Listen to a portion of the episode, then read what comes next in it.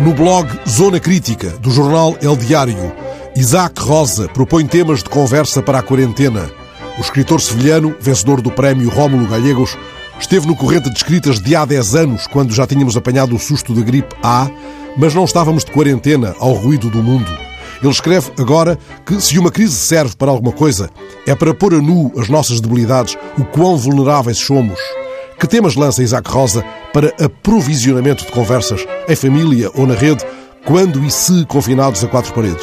Ele começa por sugerir que falemos do sistema de saúde, claro, mas também do nosso modelo económico, do modo como as políticas neoliberais nos deixam frágeis e desprotegidos.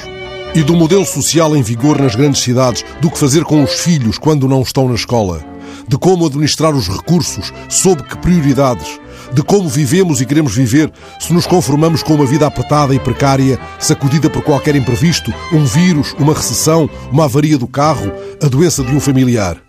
Antevendo outras crises e choques sanitários, económicos, sociais, ambientais, face aos quais mais vale estarmos fortes como Estado e como comunidade, Isaac Rosa sugere pistas de reflexão para quando se nos acabar o catálogo de séries televisivas.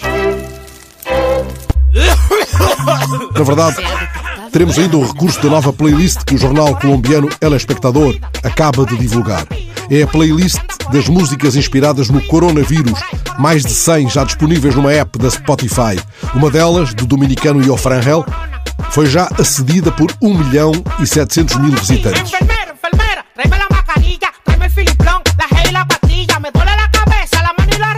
Outra insiste em que lavemos as mãos.